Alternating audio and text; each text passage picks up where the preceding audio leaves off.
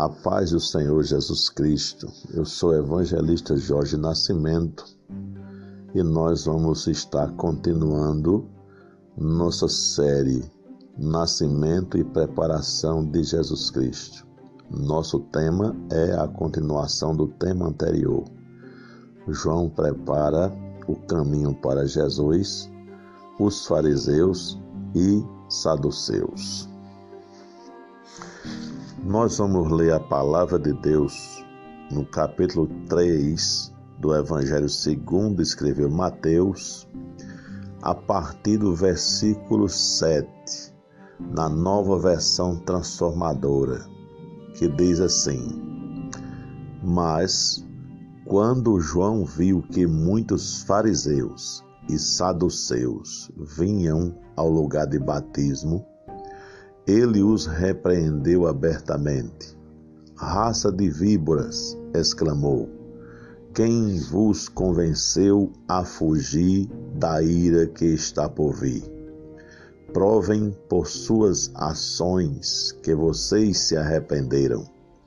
Não pensem que podem dizer uns aos outros: estamos a salvo, pois somos filhos de Abraão. Isso não significa nada, pois eu lhes digo que até destas pedras Deus pode fazer surgir filhos de Abraão.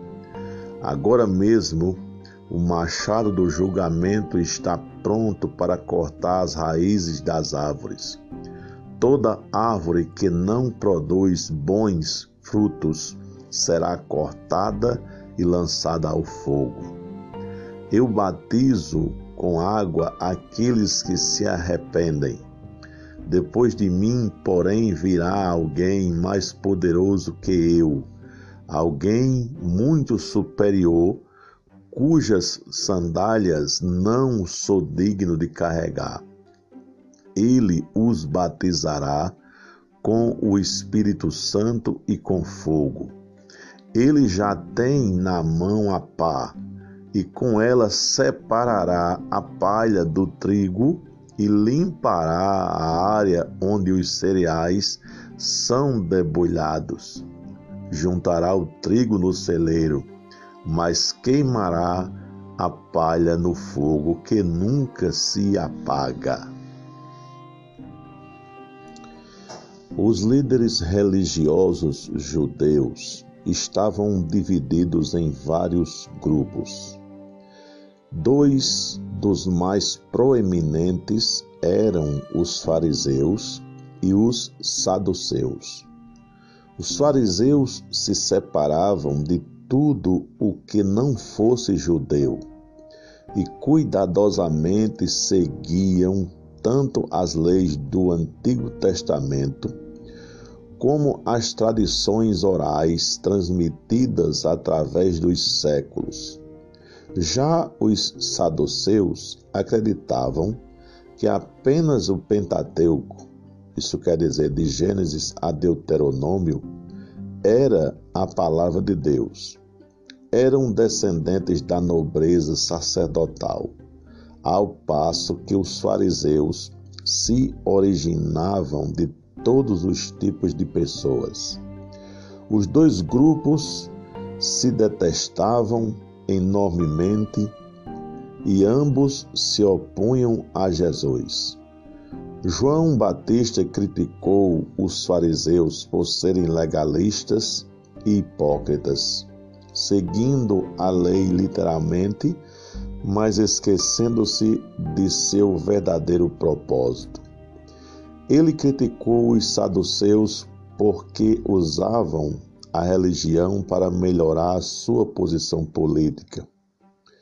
Nós vamos ver outras características desses dois grupos, características negativas e características positivas também, porque as pessoas não são formadas ou possuem apenas características negativas ou características positivas.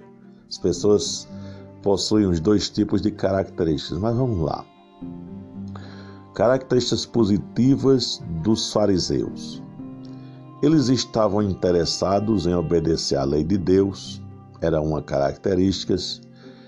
Eles eram admirados pelo povo por sua piedade, era outra.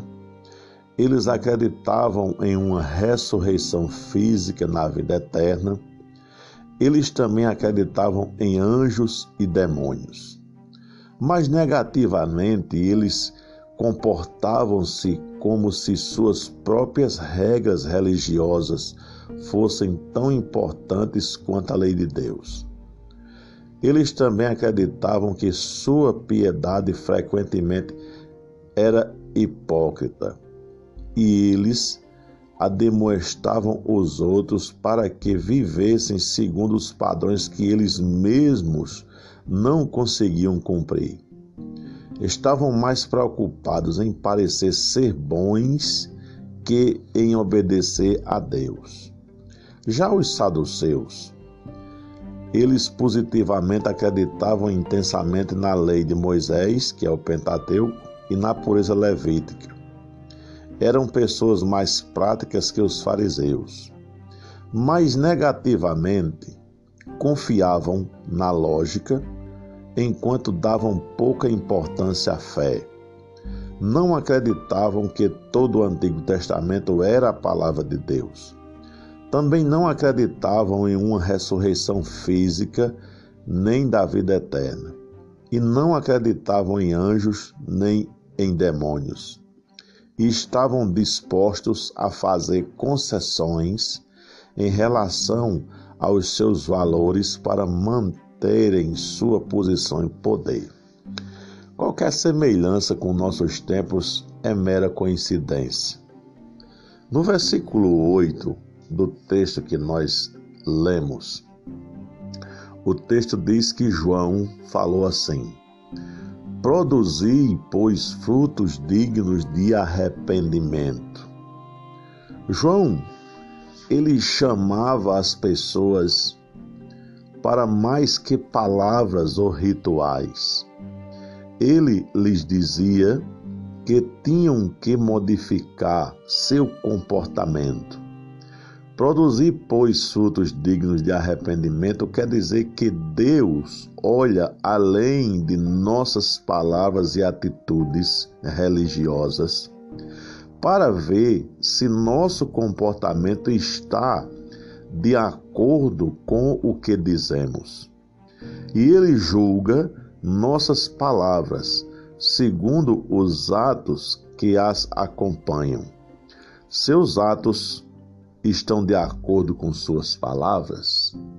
É uma pergunta para você meditar neste dia. Ainda no versículo 9 e 10, diz assim a palavra de Deus: e não pesam mais de vós mesmos, dizendo: Temos por pai a Abraão. Da mesma maneira como se espera que uma árvore frutífera dê frutos, o povo de Deus deve produzir uma colheita de boas obras. Deus não tem utilidade para as pessoas que se dizem cristãs, mas que vivem de maneira diferente. Como muitas pessoas nos dias de João, que era o povo de Deus apenas nominalmente.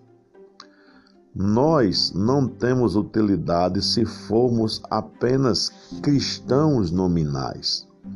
Se os outros não conseguirem ver nossa fé na maneira como os tratamos, não estaremos sendo servos de Deus de modo algum. A mensagem de Deus não mudou desde o Antigo Testamento.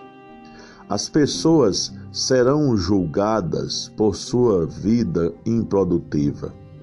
Deus quer que sejamos ativos em nossa obediência. João comparou as pessoas que afirmam que creem em Deus, mas que não vivem para Deus, a árvores improdutivas, que serão cortadas. Para sermos produtivos para Deus, devemos obedecer seus ensinamentos, resistir à tentação, servir ativamente, ajudar os outros e compartilhar nossa fé. Quão produtivo você é para Deus? João batizava as pessoas como um sinal de que elas tinham pedido a Deus que perdoasse os seus pecados e tinham decidido viver como ele desejava que elas vivessem. O batismo era um sinal externo de comprometimento. Para ser eficaz, ele tinha que ser acompanhado por uma mudança interior de atitude que levasse a uma vida modificada. Uma pá, como diz no versículo 12, é uma ferramenta usada para lançar trigo ao ar, para assim separar os grãos da palha. O grão é a parte da planta que é útil. A palha é a casca exterior que é inútil. Por ser inútil, a palha é queimada, o grão, no entanto, é ajuntado. O termo peneirar ou limpar a eira é frequentemente usado como uma imagem do juízo de Deus. Será que você está disposto a mudar de fato a sua vida? Ou você continua parecendo um fariseu ou um saduceu? Fica a reflexão para nós. Fica na paz que só Jesus pode dar.